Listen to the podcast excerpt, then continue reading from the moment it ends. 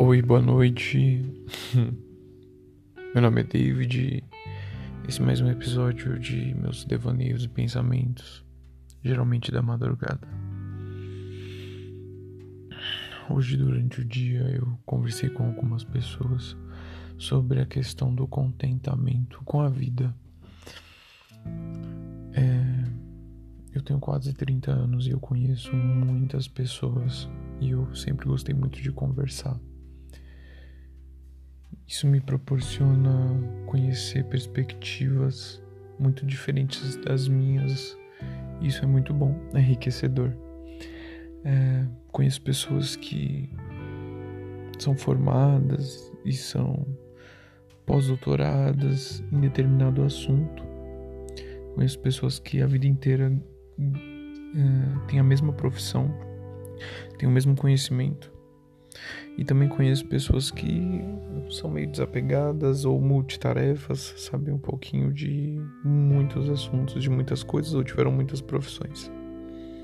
Inclusive me encaixo mais nesse segundo grupo. E tudo bem.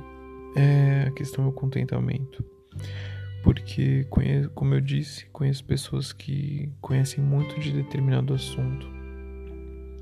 São super formadas em um assunto só e algumas reclamações são do tipo: Poxa, eu não sei outra coisa, eu não sei outra profissão. Nossa, meus assuntos se resumem a isso, né?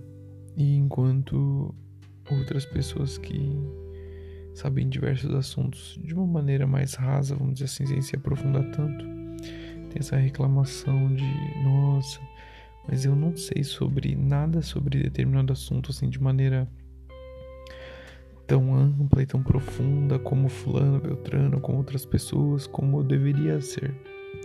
Então olha só, né, que difícil, né? As pessoas elas estão, o ser humano, né, está sempre descontente, vamos dizer, com o que tem, com o que sabe, com a própria experiência, justamente pela falta da experiência que não tem. A, a experiência do outro parece interessante.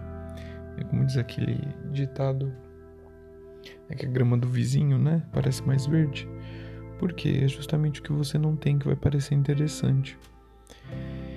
E isso me leva a pensar que o contentamento, né, você a gratidão, você ser grato pelo que você tem, é muito importante para manter a, a sanidade, para manter o equilíbrio mental, para manter o equilíbrio emocional, para manter até a vontade de viver a, a felicidade do dia a dia.